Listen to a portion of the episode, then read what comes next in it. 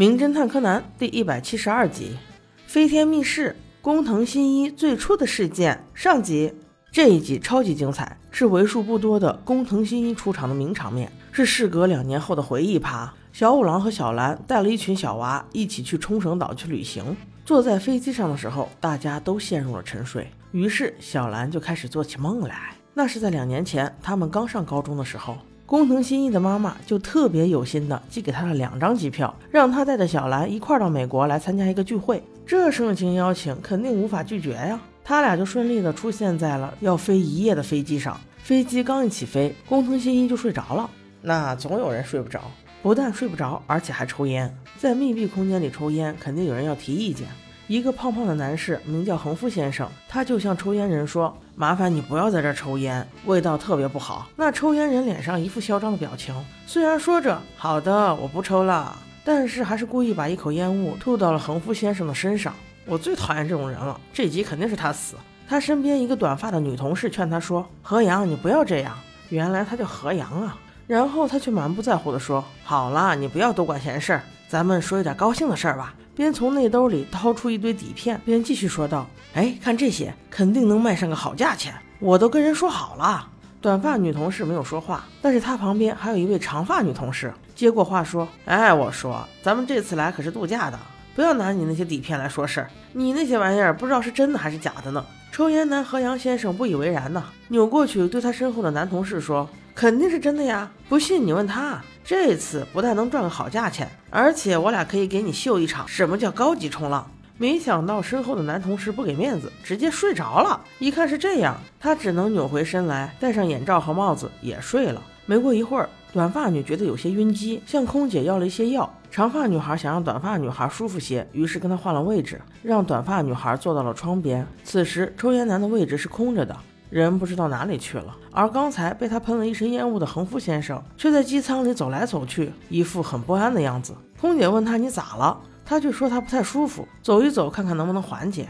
与此同时，空姐听到有一个喝醉了的人哐哐哐的狠砸卫生间的门，据了解情况才知道，有一个人待在卫生间已经快俩小时了，怕是出什么危险事情了吧。于是用钥匙把卫生间的门打开，才发现果然一具尸体正坐在马桶上。今天的故事正式展开，而死了的那个人恰好就是抽烟男。空姐一声喊叫，招来了空藤新一，同时也招来了木木警官。你说巧不巧？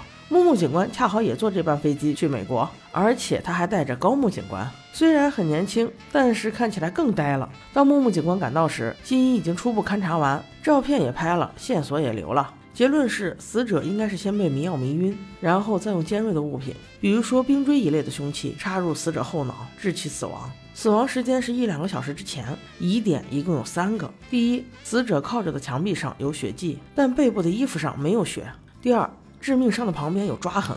第三就是他的裤兜，不但是被翻出来的，而且还充满了水迹。木木警官听完这些，一脸惊讶，但是还是命令他不准再过来了，现在交给警方处理。通过他和高木警官再一次查验，结论还是一模一样。此时他终于信任了新一。新一继续说道：“嫌疑人应该有四个，因为近两个小时他都没有睡着，所以他清晰的记得有四个人在死者进入卫生间之后，先后也去过卫生间。他们分别是死者的两个女同事，以及死者座位前面的那个外国人。”还有之前被喷烟的那个胖子，胖子横夫先生立刻提出思路说：“哎，警官，他会不会因为那些底片而被杀呀？”警官立刻反问道：“什么底片？死者身上没有底片啊！”那两个女同事同时反应道：“啊，不会吧？”警官问他们是不是因为底片发生过什么冲突。